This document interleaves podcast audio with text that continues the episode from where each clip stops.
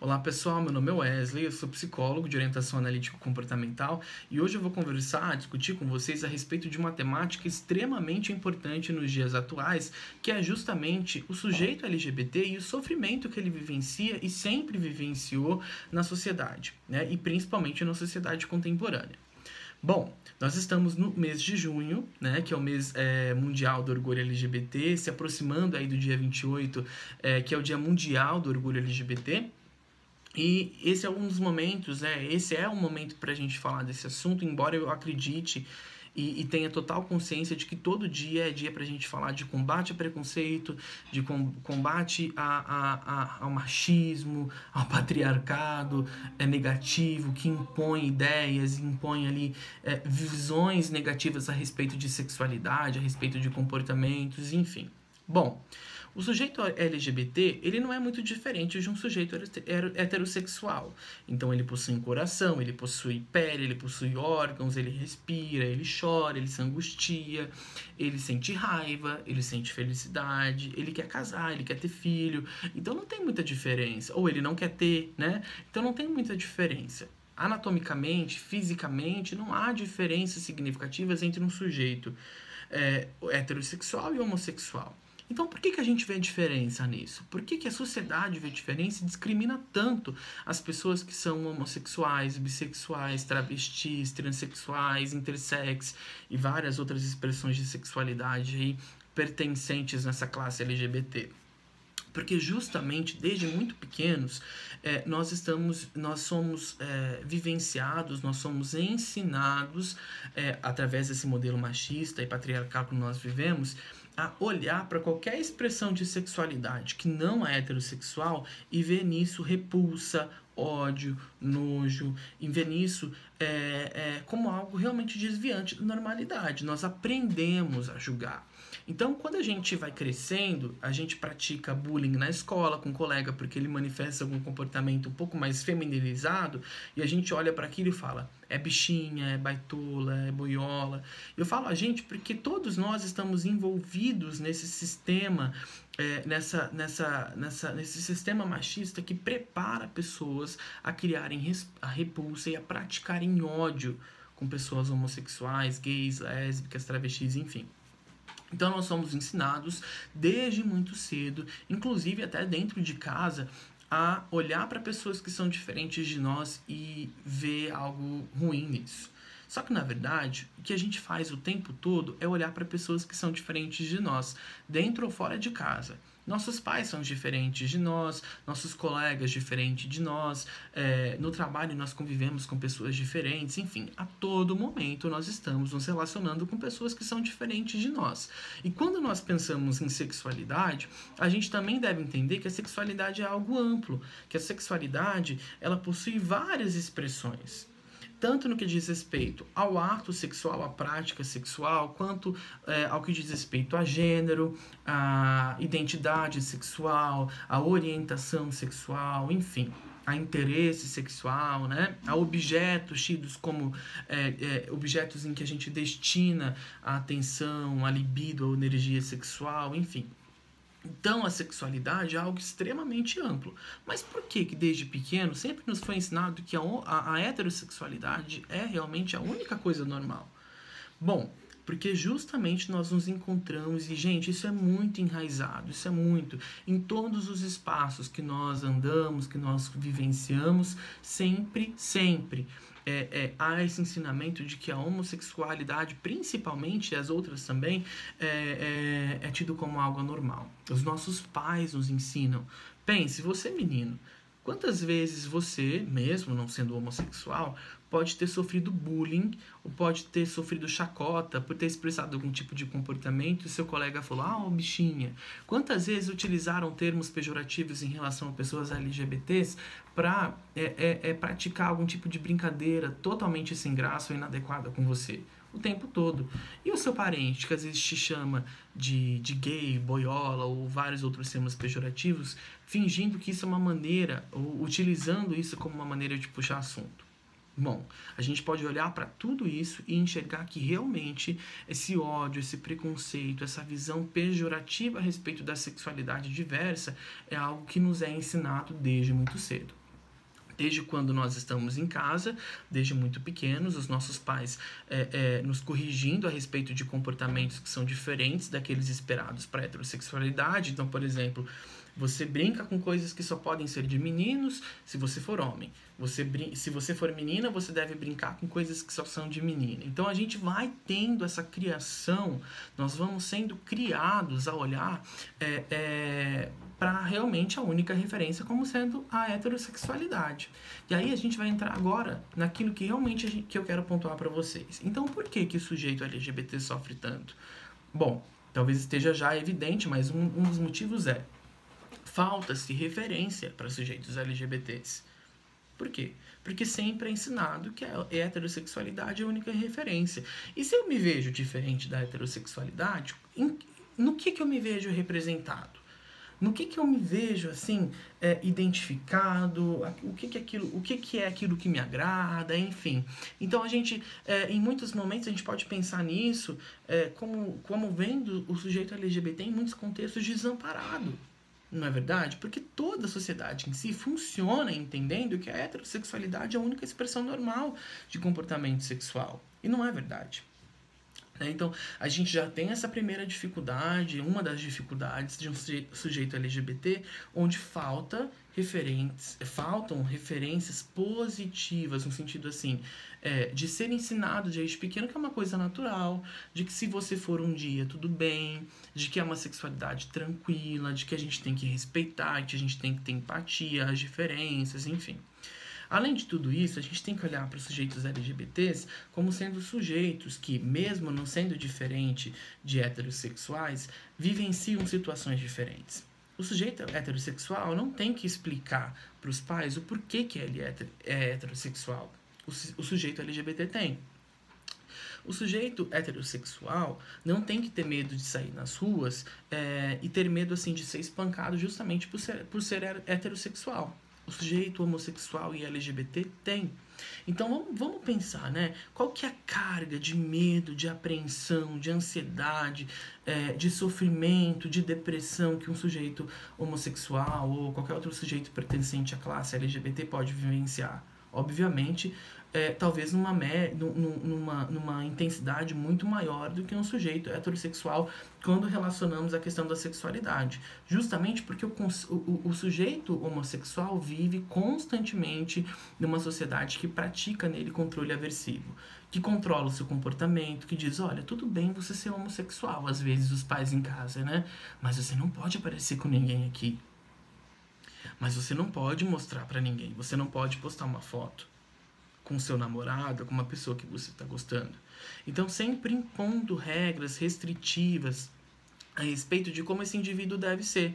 Então, aí a gente vê mais uma situação, né, e aí uma classe geral, né, de, de várias situações que podem vir disso que eu estou falando, de sofrimento ao sujeito LGBT. Então, o sujeito LGBT ele sofre constantemente e às vezes e quase sempre muito dentro de casa, que é de onde ele espera maior conforto.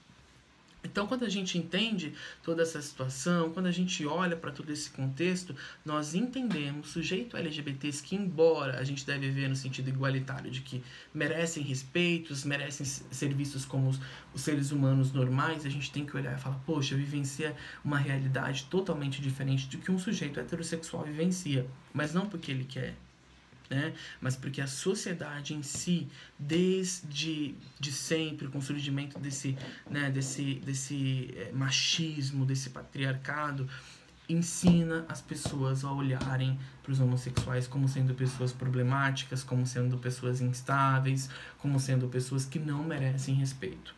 Então hoje é, nesse mês, nesse dia 28 que está se aproximando, eu acho que um questionamento que a gente deve fazer é: com que olhos eu olho para um sujeito homossexual? Qual que é a visão que eu tenho dele? Como que eu olho para um sujeito travesti, para uma travesti, para uma transexual ou para um transexual? O que, que eu sinto quando eu olho para isso ou quando eu penso nisso? Tá? O que eu sinto é realmente o que eu devo sentir ou é porque me foi ensinado a olhar para essas pessoas com um certo asco, com um certo sentimento de nojo, de apreensão? Vamos olhar para isso. Porque, gente, somos todos iguais a nível de direitos, todos merecemos os mesmos direitos, todos me merecemos a, a, a, possibilidade de vivenciar a vida, de explorar a vida. Né? E a sexualidade, que não é heterossexual, também pode ser respeitada, também deve ser respeitada. Praticar a, esse preconceito, praticar esse bullying, praticar essa esse culto ao ódio a pessoas que não são heterossexuais é algo extremamente errado. Nós devemos olhar para a sexualidade e ver ela como uma, uma coisa extremamente complexa. Né? Você, é, você com certeza tem sua vida sexual e você sabe que quando a gente olha para o desejo, para o amor, para a atração, isso é algo muito forte em nós. Né? E assim como o heterossexual tem esse direito de manifestar essa energia, de manifestar esse desejo, de vivenciar a vida como ele quer vivenciar, se casando com a mulher ou com o homem que ele, que ele ou ela quer, enfim, o homossexual também tem esse direito. A lésbica também tem. É, é, o bissexual também tem. Então, assim, a gente tem que olhar é, no sentido de direito. Tudo bem se você acha. Quer dizer, tudo bem não, né? Mas, de certa maneira, tudo bem se você não concorda. Você não tem que concordar com nada, né? Você tem que permitir, na verdade, que as pessoas vivenciem a vida delas. O importante é respeitar. Então, neste mês, vamos começar a praticar aí, você que está assistindo esse vídeo, maior respeito. Olhar para as características daquela pessoa que não só a sexualidade, embora isso também tenha que ser olhado com muito carinho, com muito cuidado. Olha para aquela pessoa sendo pessoa. Porque quando uma pessoa homossexual, ela não deixa de ser o resto das outras coisas. Assim como quando uma pessoa heterossexual também não deixa. Então vamos olhar para as pessoas como sendo pessoas, devendo amá-las, respeitá-las, cuidar delas, né? É, então, assim, quando a gente olha para esse contexto, a gente pode verificar que um indivíduo homossexual, um indivíduo é, dessas várias classes de comportamentos pertencentes à classe LGBT sofrem muito e principalmente dentro de suas casas. Principalmente. São raros os casos em que o LGBT é realmente acolhido dentro de casa. E aí é que está o maior problema. Se fora ele já é maltratado, se fora ele já é julgado, se fora ele é rejeitado, o mínimo que ele espera é que dentro de casa ele obtenha conforto. E geralmente ele não consegue. E aí é que está né, uma das causas da grande maioria dos problemas é, é, é, emocionais, psicológicos que os sujeitos homossexuais, bissexuais, lésbicas, enfim, é, vivenciam. É porque eles vivenciam um sofrimento dentro de casa também. E às vezes até mais forte. E vamos falar, quando vem de alguém que a gente ama, quando vem de alguém que a gente é, que é bem como a família, que a gente também espera ser visto, ser, ser bem quisto, é, ser maltratado dessa maneira é algo muito doloroso. Eu sempre falo que a gente precisa ter para onde correr, a gente precisa ter para onde, às vezes, desabafar e ter conforto, e ter um colo, e ter um, um ombro para chorar. Será que o sujeito homossexual sempre tem isso? Se falta fora e falta em casa, Onde ele consegue encontrar esse apoio? Fique o questionamento para vocês, para que a gente pense sobre como a gente pode pensar que as nossas realidades são diferentes e que nem tudo e nem todo mundo é privilegiado.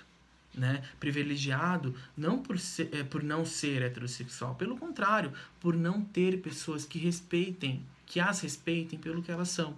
Então é muito importante a gente começar a pensar na sexualidade, sim, como algo diverso, é, pensar na homossexual, homossexualidade, nessas várias outras expressões de sexualidade também como algo normal e natural, e só pensar como algo patológico quando a gente identificar que alguma expressão sexual faz mal a uma outra pessoa.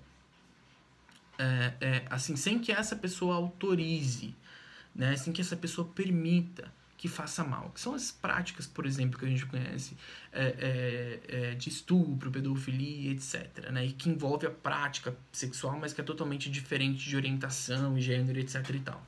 Então a gente tem que olhar para tudo isso, quando não causa dor, quando não causa sofrimento, quando. Gente, é apenas uma expressão sexual daquilo que a pessoa é, de como ela se construiu. Então a gente não tem que botar dedo, criticar nada. A gente tem que olhar e falar, ok, é diferente de mim. E se é diferente de mim é normal, porque todo mundo é diferente um do outro, né? Vamos aprender a acolher esses sujeitos, vamos aprender a acolher essas pessoas e a respeitá-las pelo que elas são, aquilo que nós somos não é necessariamente sempre normal e nós devemos questionar aquilo que nós entendemos que é normalidade. A gente tem que começar a questionar aquilo que a gente entende que é natural. Nem tudo é tão normal e natural quanto parece ser. É, a gente consegue olhar para a homossexualidade, para a bissexualidade, como simplesmente maneiras de ser, amar e se relacionar com os outros e com si mesmos.